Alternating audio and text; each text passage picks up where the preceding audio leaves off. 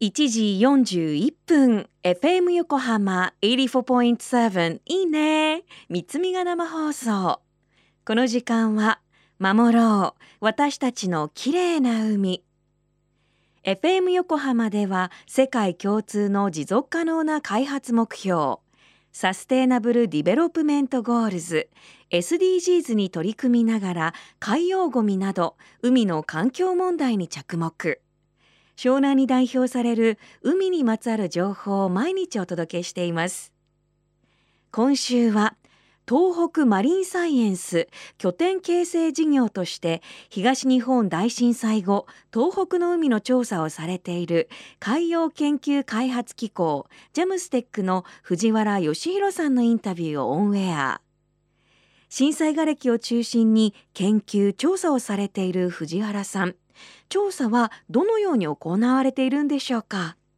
皆さんこんにちは。海洋研究開発機構の藤原と申します。えーと、この東日本の震災の後にですねあと新しく立ち上がった研究グループとして東北マリンサイエンス拠点形成事業というのがございましてでその中で私は主に、えーと、海底に沈んだ瓦礫の影響とか瓦礫の分布そういったことについて研究をやらせていただいています。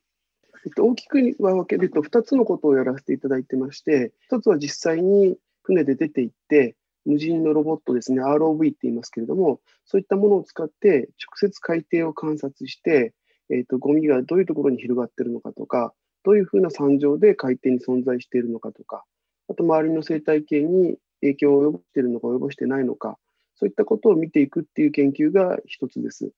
それからもう一つは、宮城県さんが実施されている、えー、沖合底引き漁業者さんに、えー、回収していただいている瓦礫ですね。これのデータがものすごくあのたくさん集まってきますので、そのデータをあの全部こうコンパイルしながら、実際にその瓦礫、海底瓦礫がどういう変遷をたどっていくのか、えどんどん量が減っていってるのかとか、分布域がどのように変わっているのかとか、そういったことについて解析をさせていただきました。瓦礫に関しては、やっぱり将来的にいつまでその瓦礫回収をしていかなきゃいけないのかっていうことを、例えば行政の皆さんは、そういうことを決めるために情報が欲しいっておっしゃいますし、それから、えーと、その化学物質的なことであれば、本当に人に有害なものが出たらやっぱり困るっていうのは皆さん一緒なので、そういった情報はすごくあの目を光らせていらっしゃるし、あれば欲しいっていう感じだと思います。そうですね、まあ、その瓦礫に限らずですけれども、えーと、この東北マリンサイエンス拠点形成事業、これ自体の大きな出口としては、その地元の人の生活の復旧、復興ということが最大の目標で、私たち普通研究やるときには、なんか科学的にこういう意味があるとか、そういうところが最後の目標になりますけれども、それよりももっと人に役に立つ、地元がちゃんと復興できるようにっていうのが、最初から決められていた最後の目的なので、それにつながるような活動をいろんな形でやらせていただいているというところです。ジェムステックの藤原さん、ありがとうございます。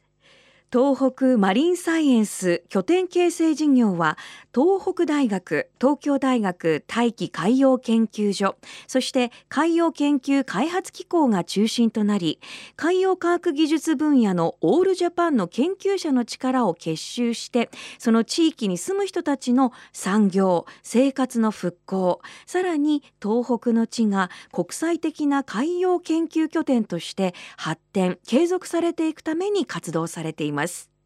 震災から10年。これまでの研究調査結果については私たちもホームページから知ることができます。